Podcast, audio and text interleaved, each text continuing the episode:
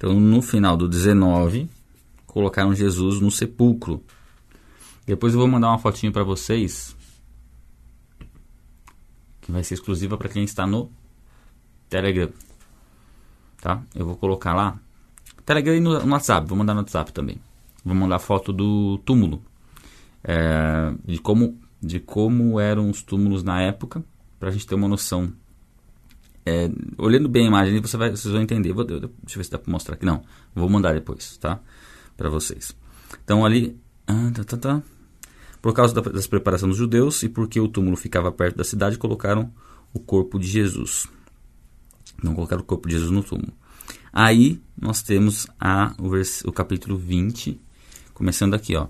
No primeiro dia da semana, no caso um domingo, de madrugada, quando ainda estava escuro, olha que legal. Não sei se você acordou hoje quando ainda estava escuro. Então, foi quando ainda estava escuro que Maria Madalena foi ao túmulo né, e viu que a pedra de entrada tinha sido removida. Então, ela não foi sozinha, a gente vê o contexto nos outros evangelhos. Elas foram lá para fazer os preparativos para o corpo, para o sepultamento, né, porque no, no, no, túmulo tinha um lugar onde o corpo era preparado e depois ele era colocado no devido lugar né, e sepultado ali. E isso tudo dentro do túmulo. Que era um túmulo grande, era uma pedrona é, redonda, assim, que rolava, né? E aí entrava, tinha um lugar mais baixo e tinha os nichos, né? Onde colocavam os corpos e tinha um lugar de preparação dos corpos. Mas não tinha nenhum, nenhum, nenhuma pessoa enterrada lá ainda, né? Era um túmulo novo. Aí ela chega lá, elas vão para lá e elas, no caminho, né? Aqui não fala, não narra, narra nos outros evangelhos. Elas não sabiam quem iria retirar a pedra, né, para elas prepararem o corpo. Mas elas vão pela fé, né, sabendo que alguém iria retirar a pedra. O importante era elas fazerem o que elas, né, agirem, né, eh, irem até lá. E de fato a pedra havia sido retirada, mas não não para por homens, né? Aí aqui, ó. No 2. Então correu e foi até onde estava Simão Pedro o, e outro discípulo, a quem Jesus amava, no caso aqui o próprio João. E disse-lhes: Tiraram o Senhor do túmulo e não sabemos onde colocaram. Então até aqui não, não tinham ideia de que Jesus tinha ressuscitado. Simplesmente pensaram que alguém tinha roubado o corpo, né? É, com isso, Pedro e o outro discípulo saíram e foram até o túmulo. Então ela foi lá, viu que tinham tirado a pedra, né? não só ela, mas as outras mulheres que foram com ela. Aí não viram Jesus nem nada, né? voltaram, falaram com Pedro, com João. Aí eles foram correndo. Né? Pro, né? Imagina no, a notícia, né? Receberam notícia que o, o corpo não estava lá, né? que havia sido retirado. Então ambos corriam juntos, mas o outro discípulo correu mais depressa que Pedro, né?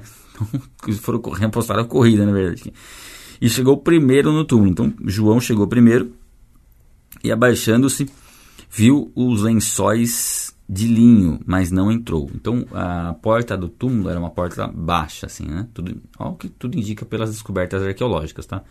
Então ele abaixou para ver e só viu os panos lá dentro, né? É, e ó, ele viu também, ó, aqui. Ah, tá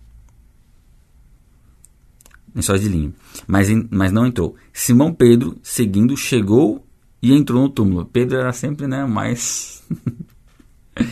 não só olhou, mas como entrou no túmulo. Já entrou lá pela portinha dentro do túmulo.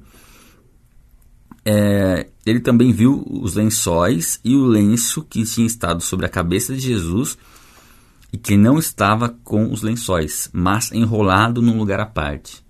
Então tinha os lençóis que eram né, rolava o corpo nesses lençóis e um lenço à parte que era colocado sobre a cabeça e esse lenço estava dobrado. Então, essa narrativa aqui já descarta qualquer possibilidade de terem roubado o corpo, porque não fazia sentido roubarem o corpo e deixarem os lençóis lá, e ainda mais dobrar o lenço que estava no rosto de Jesus, deixar dobradinho lá. Não fazia sentido, mesmo porque provavelmente eram tecidos caros. Então, se alguém fosse roubar o corpo, provavelmente ia roubar o corpo com tudo, né? Não ia, pensar em roubar um corpo e tirar todos os. O, né, deixar ele sem, sem lenço nenhum. Então, não faria sentido. É, e aí já, já começa a eliminar algumas hipóteses né, dessa questão de terem roubado o corpo de Jesus. Aí no No 8. Então o outro discípulo que havia chegado primeiro ao túmulo também entrou. Ele viu e creu. Então aqui já, já viu e creu que Jesus tinha ressuscitado. Já. João já teve essa, essa revelação, que de fato Jesus não estava mais morto. Né? Pois ainda não tinham compreendido a Escritura, que era necessário que ele ressuscitasse dentre os mortos. Então tinha essa dificuldade. Né? Um, mais um dos motivos para realmente não, não serem os discípulos que roubaram o corpo, porque eles nem, nem tinham compreendido que Jesus ressuscitaria dentre os mortos. Né? Então, por que roubar o corpo para forjar uma ressurreição? Se eles nem tinham ainda entendido de fato que Jesus ressuscitaria dentre os mortos naquele momento, né? Eu digo isso porque uma das, uh, das, das, defesas assim e, e das argumentações principais em relação à, à ressurreição, para tentar explicar a ressurreição, é que roubaram o corpo, que os discípulos roubaram o corpo, né? o que não faz sentido. Né? Uh,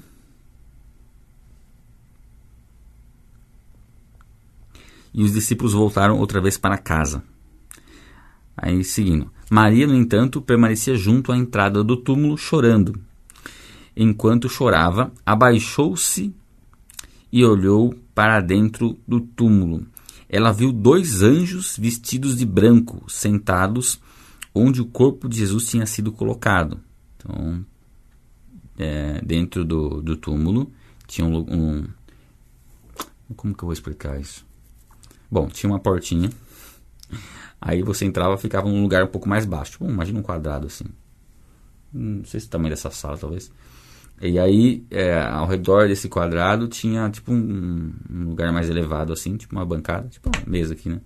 Ao redor era onde os, os, o corpo era preparado para depois ser colocado nos, nos devidas, como se fossem gavetas, assim, vamos dizer. E os anjos estavam sentados no local onde o corpo teoricamente deveria estar, né? Não sei se vocês conseguiram pegar a cena aí, mas depois com a imagem que eu vou mandar para vocês no tanto no Telegram como no WhatsApp, vocês vão ter uma noção melhor. É, então ela viu os anjos sentados ali, onde o corpo de Jesus tinha sido colocado, um à cabeceira e outro aos pés. Então eles perguntaram: Mulher, por que você está chorando? Não era um momento de chorar, né? Ali. O momento de chorar já foi. Jesus ressuscitou. Então ela, ela, ela respondeu: Por que levaram meu senhor e não sei onde puseram? Depois disso, depois de dizer isso, ela se virou para trás e viu Jesus em pé, mas não reconheceu que era Jesus. Jesus lhe perguntou, talvez por, por estar escuro, enfim. Nós sabemos que Jesus com o corpo glorificado, a gente vai ver que aqui que às vezes ele não era reconhecido mesmo. Mas talvez aqui por ser escuro tal, talvez ela, ela pensou que fosse uma outra pessoa, né? Mulher, por que está chorando? Faz a mesma pergunta, né? Mais uma vez, né? Ela, supondo que fosse o jardineiro, respondeu: Se o Senhor o tirou daqui, diga-me onde colocou e eu o levarei. Então ela estava preocupada ainda em achar o corpo de Jesus, como se alguém tivesse colocado o corpo em algum outro lugar. Jesus disse: Maria. Ela, voltando-se, lhe disse em hebraico: Rabone, né, que significa, quer dizer, mestre. Então ela ouviu a voz. Um pouquinho do que Jesus falou, né, que as suas ovelhas ouvem a sua voz. Então quando Jesus falou o nome dela, ela reconheceu que era Jesus. Jesus continuou: Não me detenha, porque ainda não subi para o Pai. Ele ainda não havia subido aos céus, né? Depois da ressurreição. Mas vá aos meus irmãos e diga a eles: Subo para o meu Pai e o Pai de vocês, para o meu Deus e Deus de vocês. Então aqui Jesus está falando já para os discípulos que a sua ressurreição seria é, a sua, é, após, a sua após a sua ressurreição, ele subiria ao Pai. Eu estou com um pouquinho de dificuldade de falar, gente, porque eu estou com uma afta bem bem embaixo da língua, bem onde pega o dente. Toda vez, toda palavra que eu estou falando tá doendo. então às vezes eu ficar meio, meio enrolado da minha fala, tá? Ah, é terrível. Afta é terrível. É, então Maria Madalena foi e anunciou aos discípulos: Eu vi o Senhor e contava que Jesus tinha dito essas coisas. Eu fico imaginando, né, a receber essa notícia. Primeiro ela, né, ela e as outras que estavam com ela também, estavam Maria, Maria Madalena, é, eu não sei ao certo quais todas que estavam lá, depois a gente pode dar uma olhadinha. É, mas assim, primeiro ponto interessante é que as mulheres o testemunho das mulheres não era muito bem aceito pelos judeus, né? E o fato de João ter narrado a, a ressurreição de Jesus e ele ter aparecido primeiro para as mulheres já mostra que, que não é um texto manipulado, né? É muito legal, né? A gente vê isso nas escrituras. Porque se fosse para ser um texto manipulado e tal, para dar mais credibilidade, teria colocado como se, como se um homem visse Jesus em primeiro, né? E não, não as mulheres. Então a gente vê como, como Deus é perfeito em tudo, né? Deixou a Bíblia de uma maneira tão autêntica e sem se preocupar com essas questões. Aí quem vai encontrar problemas e tentar achar contradições e tudo mais, é porque a pessoa já está com o coração endurecido mesmo e não, e não quer crer, né? Então é um filtro natural né, que Deus permitiu que a palavra dele tivesse esses, essas questões. É, eu, eu, eu, gosto muito de olhar por esse aspecto, tá? por esse ponto de vista. E aí a notícia, né, de que Jesus não estava lá, que Jesus tinha ressuscitado. Ao cair da tarde daquele dia, o primeiro dia da, dia da semana, estando portas, ó, trancadas as portas da casa onde estavam os discípulos, estavam com medo, né, dos judeus, Jesus veio e se pôs no meio deles, dizendo: Que a paz esteja com vocês. Aqui, é, imagina, né? você está numa sala trancada e Jesus aparece dentro dessa sala. Alguns estudiosos falam: não, Jesus tinha um corpo físico, mas aqui fala que as portas estavam trancadas, mas provavelmente as portas se abriram sozinhas e Jesus entrou. Mas é meio que forçar um pouco o texto, porque o texto diz que as portas estavam trancadas para enfatizar que Jesus apareceu dentro da sala sem precisar passar pela porta. Basicamente é isso. Mesmo porque quando Jesus está junto com os discípulos lá em Emaús, caminhando com eles, aí ele entra na casa deles, quando ele parte o pão, eles reconhecem Jesus e Jesus desaparece. Ele não desaparece porque sai correndo ou porque é um ninja porque ele tinha essa propriedade no seu corpo glorificado, que é um corpo físico que você pode tocar, mas é um corpo que não precisa necessariamente se sujeitar à matéria. Ele pode atravessar uma parede. Ele pode sair de um lugar e aparecer em outro. Aliás, eu comentei com vocês, né, que esse estudo que a gente está fazendo aqui é o estudo é, indutivo, é um estudo onde você vai expositivo, na verdade, né? Expositivo e indutivo um pouquinho. O expositivo, o que, que é? Você lê um texto e expõe a história e, e tira o entendimento do que você está lendo. É, o indutivo, não vou entrar no. Ah, indutivo. Indutivo, você pega um versículo e trabalha só aquele versículo, fica naquele versículo. Esse é o indutivo. Mas existe também um estudo temático, que é onde você pega temas fundamentais das escrituras que dão a base para todo o conhecimento que você vai ter da Bíblia, através da leitura que a gente está fazendo. Então, eu estudei por muitos anos o estudo, o estudo temático, o, o, canal Vai na Bíblia surgiu com esse propósito de trazer estudos temáticos. Nós montamos um curso com estudo temático porque sabemos da importância do, do temático. No caso aqui, se a gente fosse pensar em qual tema que está falando, é, um deles seria como será a eternidade, como será o nosso corpo na eternidade. A nossa realidade na eternidade nós conseguimos ver através do corpo glorificado de Jesus.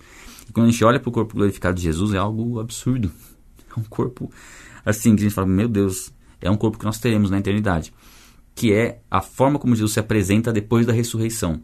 Ele se apresenta de uma forma, é, em vários aspectos, assim, sobrenatural, né? um corpo espiritual que tem propriedades físicas.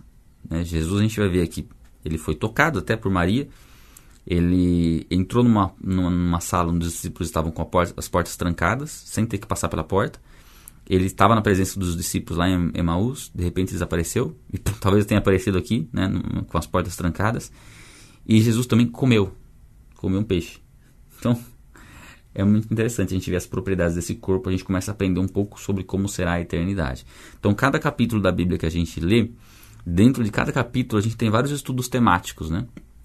Que a gente consegue encaixar que dão a base para a gente é, tirar as conclusões que nós estamos tendo, tirando na leitura bíblica, tá? Então aqui ele apareceu dentro da sala e diz: que a paz esteja com vocês.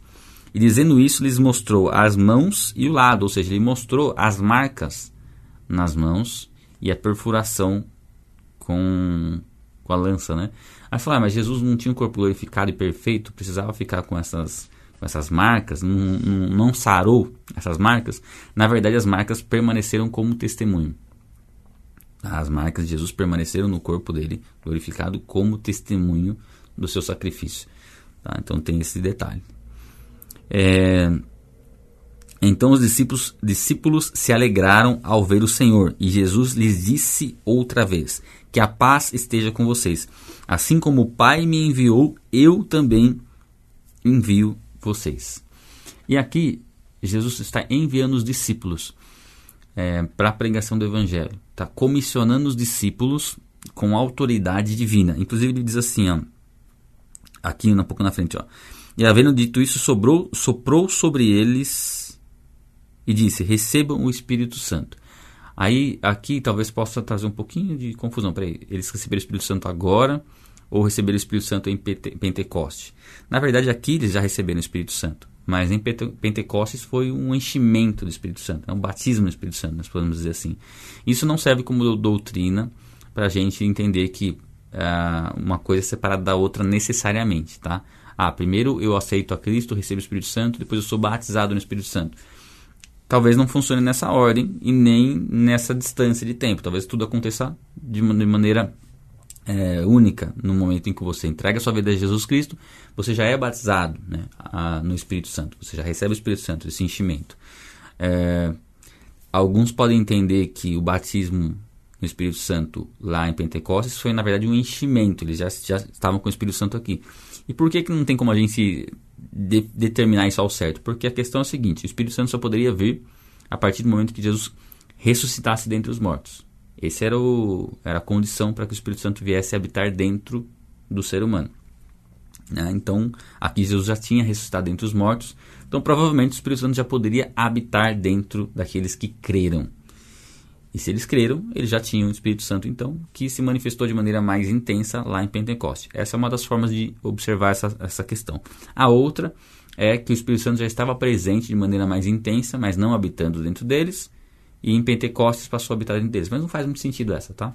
Pelo menos na minha visão, não faz muito sentido ser nessa sequência. Eu creio que aqueles que receberam o Espírito Santo e em Pentecostes eles foram cheios do Espírito Santo. E muitos lá em Pentecostes foram é, receber o Espírito Santo talvez pela primeira vez, mas porque creram. Tá? Quem creu em Jesus depois da sua ressurreição já recebe o Espírito Santo. Tá? Pode ser um pouco confuso essa parte, porque assim, a gente não tem como como estabelecer, ah, é desse jeito, pronto, acabou, sabe? E, e tudo bem, tudo bem em relação a isso. Não sei se você descansa nesse sentido ou se você fica, meu Deus, e agora? Eu acho que são partes tranquilas da gente, da gente entender e que não fazem diferença saber a ordem certa das coisas, tá? Nesse sentido, não, na nossa caminhada cristã, isso não vai fazer diferença. Mas aqui a gente sabe que eles já podiam sim receber o Espírito Santo dentro deles, porque Jesus já tinha ressuscitado entre os mortos. E aqui, ó, aí um pouquinho mais de texto difícil, vai. Se, algum, é, se, se de alguns vocês perdoarem os pecados, são-lhes perdoados. Mas, se os retiverdes, serão retidos. Pode passar a impressão de que é, Jesus deu autoridade a eles de perdoar ou não, no sentido assim, que cabe a, aos discípulos agora determinar quem está perdoado ou não. Só que isso vai contra tudo que a Bíblia fala em relação ao perdão. Quem pode perdoar pecados senão Deus? Deus é o único que pode perdoar de fato os pecados. Nós só podemos perdoar os pecados daqueles que pecaram contra nós. Então aqui o entendimento pode ser algo no sentido assim: se algum de vocês perdoarem, é porque essas pessoas já estão perdoadas. E se algum de vocês não perdoarem, é porque essas pessoas não, não estão perdoadas, não estão arrependidas. Então é um texto um pouco mais difícil da gente entender, né? Esses dois, do Espírito Santo é um pouco mais tranquilo. Esse do perdão, às vezes é um pouquinho mais difícil a gente tirar a conclusão assim é, correta dele. A gente tem que trazer essas possibilidades. Depois a gente pode explorar um pouquinho mais essas questões. Eu posso pegar uma Bíblia de estudo aqui para a gente ler. Ah, Tomé, um dos doze, chamado Dídimo, não estava com eles quando Jesus veio. Então os outros discípulos disseram a Tomé: Vimos o Senhor. Mas ele respondeu: se eu não vir o sinal dos pregos nas mãos dele e não puser o dedo e não uh, e não puser a minha mão do lado dele, de modo nenhum acreditarei. Então aqui Tomé, que é uma passagem clássica de Tomé, né? É, ele aqui está colocando uma condição para crer. Então aqui se encaixa como incredulidade. Ele não está em dúvida, mas ele está meio que colocando uma condição. Só vou crer se acontecer isso. E não tem problema você não crer, é, você querer ter assim uma, uma, confirmação daquilo que aconteceu de fato. Né? Talvez ele não estivesse confiando na palavra dos discípulos. Imagino que eles estivessem, sei lá, viajando aqui. Mas o fato dele, dele ter uma exigência demonstra um pouquinho de credulidade. Então você tem um aspecto legal de, Tomé, que ele quer ter a própria experiência, ele, ele ver, isso é bom. Mas ao mesmo tempo você vê que tem uma exigência do jeito que ele queria que isso acontecesse, né? Aí, passado oito dias, os discípulos de Jesus outra vez né, estavam reunidos e Tomé estava com eles. De novo, estando as portas trancadas, Jesus veio, pôs-se no meio deles e disse: Que a paz esteja com vocês. E logo disse a Tomé: Põe aqui seu dedo e veja as minhas mãos. Entenda também, é, estenda também a, a sua mão e ponha no meu lado. Não seja incrédulo, mas crente. Então aqui Jesus repreende a incredulidade de Tomé e fala: você não precisa ver para crer, né? você pode crer, porque isso já estava profetizado nas Escrituras, que eu ressuscitaria entre os mortos. Então, Jesus repreende Tomé aqui, ao que Tomé respondeu: Senhor meu e Deus meu. Essa passagem aqui, como eu falei para você, né, de estudos temáticos dentro do, da leitura bíblica, essa aqui com certeza é um estudo temático sobre a divindade de Cristo né, sobre a natureza de Jesus. E aqui é uma declaração clara da divindade de, de Cristo. E aí, alguns né, que, que pregam contra a divindade de Cristo dizem que Tomé simplesmente ficou surpreso e usou o nome de Deus em vão. Mas no contexto não faz sentido, né?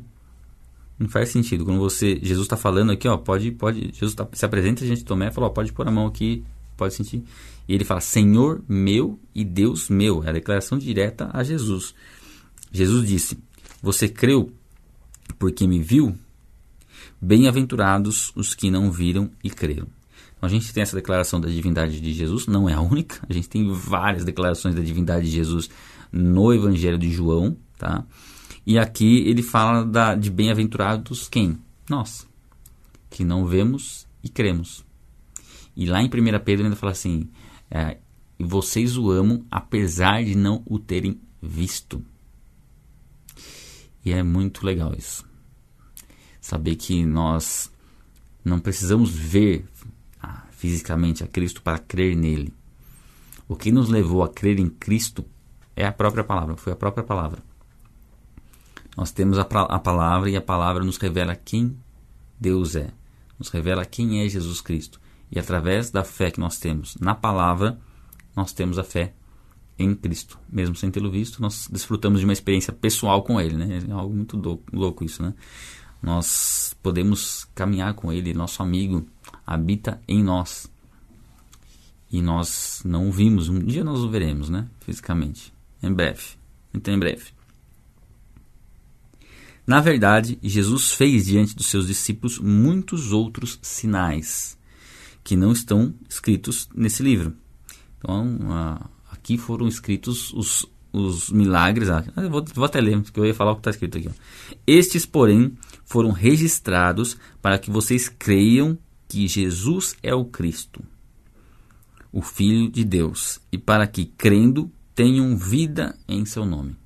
Então, aqui, basicamente, no que nós lemos nos evangelhos, é aquilo que é necessário para que a gente creia. Deus não se revelou por completo ao ser humano.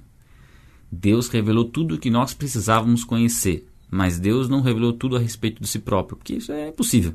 Né? Um dia nós conheceremos plenamente como somos plenamente conhecidos, está lá em, em Coríntios. Mas por enquanto o nosso conhecimento é limitado. Mas o conhecimento que foi revelado através das Escrituras é suficiente para que a gente creia em Jesus Cristo e tenha a vida eterna, né? vida em teu nome.